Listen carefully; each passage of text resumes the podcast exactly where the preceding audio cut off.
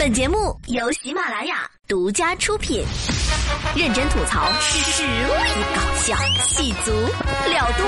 今晚啪啪啪，今晚啪啪啪，今晚啪 Hello，Hello，今晚啪啪啪的小伙伴们，大家好，我是周末主播霹雳有小妹，又到了我给大家来八卦的时间了。今天有哪些好听的新闻送到你的身边呢？话不多说，一起来听吧。滴滴里程专车饮用水失尿，司机要求私了。说句老实话，滴滴的公关部都要哭了呀！这些司机时不时的整出来点事儿。上海的孙先生表示，滴滴里程专车有专门提供给乘客的饮用水，当时口渴的他就拿起扶手杯座上的水喝了一口。却发现，这居然是尿！专车司机称：“啊，我也不晓得是怎么回事啊。”孙先生打算投诉时，司机说：“这会让他失业，希望能拿钱私了。”这个事儿呢，在微博上也是吵得沸沸扬扬的。我们先不说这个司机，我们先来说说这乘客啊，你也是在陌生环境之下开过风的水你也敢喝？而且一般里程专车配备的水都是矿泉水呀，你见过那么黄的矿泉水吗，哥们儿？兄弟，你是色盲还是色弱呀？而且你还说这水拿起来有温。温度有温度的你还喝？哎呀妈呀，这事儿想想都觉得是够了呀！这件事呢，目前的滴滴方面也给出了回应。据澎湃新闻的报道，滴滴回应乘客喝到尿事件。经过核实呢，这个司机啊，因为内急找不到厕所，就使用矿泉水瓶来进行方便，并将瓶子放置在驾驶室的中控台，导致乘客误饮。对于乘客的遭遇，该公司呢感到万分的抱歉。在十月十号下午，其工作人员已陪同乘客前往。医院进行身体检查，同时呢，他们也将尽快安排司机进行体检，通过医学手段明确乘客是否遭受到了健康损害，并将持续跟进，为乘客提供力所能及的帮助以及健康保障。目前呢，司机因为违背滴滴服务规则，已被平台封禁。接下来，我们就来说说这个司机了。这司机肾真好，能尿满满一瓶。而且从这件事可以看出来，哎呀妈，这司机先生啊，最近身体状态挺好的呀，尿都是无臭无味的。看来肾。好，惠人肾宝真的不能少。而且我自己感觉这个司机应该不是故意的，他这么做他图什么呢？难道就是图让乘客喝自己的尿，然后心里爽？所以说肯定是着急了，确实是找不到厕所了，才会出此下策。再说了，尿除了味道不大好闻，其实并没有什么有害的物质啊，主要是有心理阴影。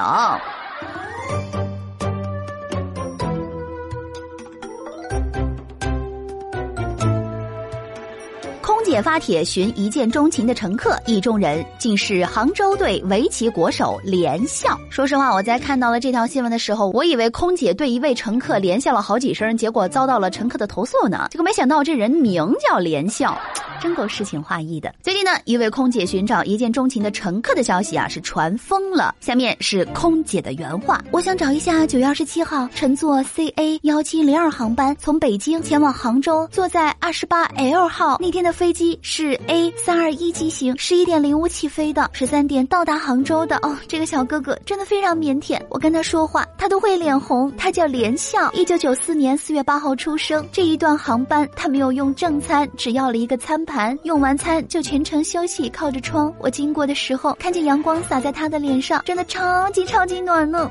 看着他，有种想要恋爱的冲动。我不知道他有没有女朋友，或者有没有结婚。我本想下了航班之后问他要微信号，可是我最后还是没有说出口。他下飞机之前还冲我一笑。下了飞机之后，我就发抖音和微博想要找他，结果没有找到。我我现在就想试试能不能找到这位先生。如果能找到的话，能不能让我加个微信呢？结果那，记者马上。将信息比对了一下，发现空姐要找的是著名围棋国手连笑。这个空姐也是的，离你一米你不撩，现在叫网友海底捞，怎么捞得起来？还有这事情呢，也是挺蹊跷的。空姐说，在网上或者微博上找过这男的，都没找到。连笑，网络一搜，微博上、百度百科一大把的信息，怎么会找不到？是不是这个叫连笑的在自我炒作呀？炒个鬼呀！难道全天下公众人物都是？明星都需要靠着炒作来维持流量嘛？连笑哎，他可是围棋国手排名前几的超级高手哎，人家是靠脑子吃饭的，不靠流量。哇，那这个空姐就厉害了，一下就把中国棋院的心肝给掐走了。嗯，果然颜值高的男孩子比较受欢迎。看来男孩子出门在外啊，一定要保护好自己的安全。当然啦，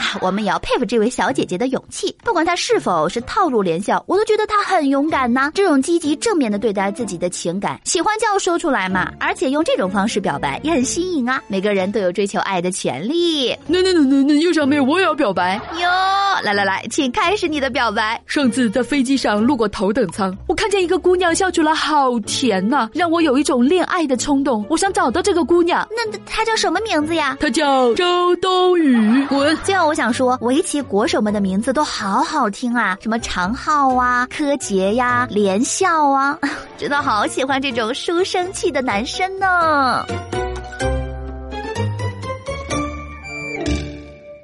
男子一年违章十五次被退婚，女友称：“哎，车品见人品，违章的男人不能嫁的。”果然，我真的发现心狠的女人是会幸福的呀。网曝某男子一年开车违章十五次被退婚，女友表示自己父亲开车十几年从来不违章，车品见人品，违章的男人不能嫁。有网友表示，开车违章在所难免，可以理解，但也有网友认为啊，频繁违章，人品一定好不到哪儿去，女方不嫁没毛病。这事儿你有啥看法呢？呃。违章是没有毛病，频繁违章才是重点。一年有个两三次，还可以理解为是无心之失，对吧？可这一年十五次，比大姨妈都频繁，真的。我开车七年了，一次违章都没有。开车其实和做人真的是一样的，喜欢加塞儿的脾气肯定火爆，喜欢按喇叭的脾气肯定急躁。那些超速啊、胡乱变道啊、不让行人啊、闯黄灯、红灯啊，这些人人品肯定有问题的。当然，这根本就不是关键，关键是这男的车太烂了。如果这男的开的是法拉利，违章一万次，这女的绝对也要嫁给他。归根结底，还是人家女生不想嫁。如果这男的给女的说：“亲爱的，这十五次违章是我自己家。”里的十五辆不同的豪车所为，两个人绝对和好如初。朋友们，我们的底线就是这样被一次又一次的破坏的。最后一句话：勿以善小而不为，勿以恶小而为之。不守规矩的人，连长大的机会都比别人小。这样的男人确实不能嫁。接下来就是今天的生活大爆炸环节，给无聊的生活发条干死人不偿命的朋友圈。本内容来自微信自媒体。这年头，要是没点炫酷的病，都不好意思说自己是都市青年了。工作和生活的压力越来越大，每一个重压下的都市青年，多多少少都会出现一些不适的症状。我把它叫做“都市新青年症”。比如说，我有一个朋友患上了 Office 过敏症，什么意思呢？看见办公软件就脸色苍白、头晕、恶心。还有一个朋友有幸存者购物偏差症。什么叫幸存者购物偏差呢？就是看上的东西全都是自己买不起的。除此之外啊，我还诊断了一些青年男女，发现他们都有以下症状。病例一。外向型的社恐症病症描述：该名患者在必要的社交场合，比如说电梯啊、食堂啊，遇到同事会表现得极度外向，不管对方聊什么话题，都能强行的接下去。有时对方话说到一半，患者就开怀大笑，表示被 Q 到了。但此患者在路上遇到熟人，且对方没发现自己的情况下，会选择绕路。诊断意见：此病通常久治不愈且反复发作。最直接的办法就是告诉患者身边的朋友别理理他，让他哪儿凉快哪儿待着去。病症二：职业偏见症。病症描述：该患者对产品经理、甲方等人群有天生的仇视。不管和他们熟不熟，都不给好脸色。因为常年与产品经理相处，该患者习惯发出“你要搞什么？你告诉我怎么搞，我搞你大爷的”灵魂三问，怨念非常深。诊断意见：建议患者放宽心，别太认真。毕竟产品经理也是条狗，相逢何必曾相识。病例三：下班隐匿症。病症描述：下班之后看到电话和邮件都会选择性的无视，第二天上班之后再用上厕所去了，因没听到，出门忘带手机等理由搪塞过去。听到电话铃声的第一秒就开始思考，这次用什么理由来拒接呢？诊断意见：这是个良好习惯，请保持。记住一点：拒接电话、拒回微信之后，不要乱发朋友圈，这是成年人之间最后的一丝默契喽。病例四。At 恐惧症。病症描述：在群聊，尤其是工作当中，看到红色的艾特，都会心里咯噔一下，然后开始骂骂咧咧。和同事的关系好不好，取决于你艾特了我多少次，艾特越多，关系越差。诊断意见：本医师实名呼吁，没事儿别瞎艾特，只要人人都减少一点艾特，微信将变成美好的人家。病例五：九号抑郁症。病症描述：该患者表面上看上去风风光光，整天有吃有喝，但实际上非常穷，属于典型的隐形贫困人口。每个月九号，当手机响起花呗还款成功的提示音后，就会陷入深深的郁闷，思考人与世界的关系，思考为什么自己什么都敢买，思考花呗明明是蚂蚁花的，为什么还要我来还？简单意见：明明是无产阶级，却用中产阶级的消费习惯要求自己，哎呀，膨胀了，膨胀病例六：隐形。八卦症病症描述：人前一副事不关己模样，但只要有人八卦，嗯，都会聚精会神的听呢。看起来只会低头玩手机，却是公司里小道消息的集大成者。诊断意见：遇上办公室斗争，记得拉拢他，他手中的黑料能派上大用场。病例七：佛丧系。病症描述：该患者人畜无害，无欲无求，非常佛系，看起来什么都无所谓，但一天到晚都是丧丧的。诊断意见：都市青年的高发症之一，需要通过升职加薪、迎娶白富美等手段治疗，等同于绝症。病例八：掩耳盗铃症。病症描述：极度讨厌一件事儿，于是喜欢另一件。也不那么喜欢的事儿，因为非常的不想学习，所以长大想开小卖部，起码不用动脑子。诊断意见：都市青年高发症之二，基本无解。此病呢，可见于很多场景，例如俩明星撕逼，因为非常讨厌一个明星，于是粉了另一个也不那么喜欢的明星，因为非常的不想上班，所以想结婚生子。唉，时代喧嚣，不安和焦虑充斥了青年人的内心，别人再怎么给出意见，都不如自己保持清醒的头脑和冷静的内心呐。好。好吧，最后一首歌曲就让邓超的《恶棍天使》的推广曲《娘娘我错了》来结束吧。希望各位都能够没有病啊，像我们超哥一样帅帅的。好的，今天节目就是这样了，记住我，我是霹雳小妹，喜欢我就去订阅我的个人专辑《霹雳小妹说吧》，说天说地说八卦，在喜马拉雅听谁说就听霹雳小妹说，我们下周再见喽。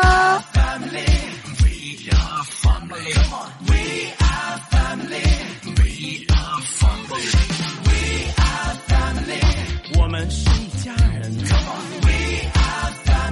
是我们是一家人。我可能不会太有钱的给你，都给你。什么洗衣做饭擦地没关系，我可以。我不能够每天可以陪你，但是我的手机保证全天都为你而开心。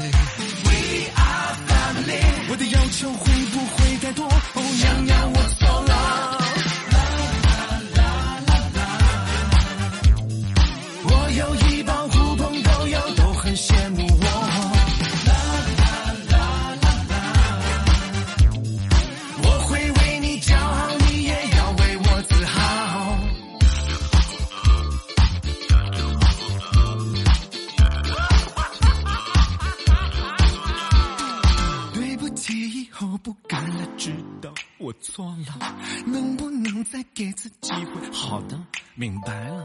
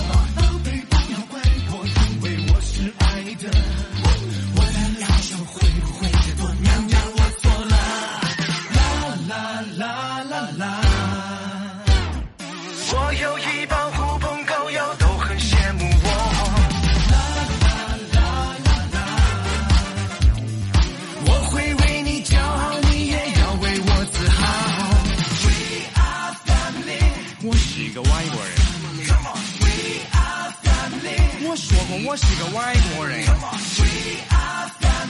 我说我是个外国人要干什么？Come on。We are family。好吧，我是个中国人。OK，We are family，family。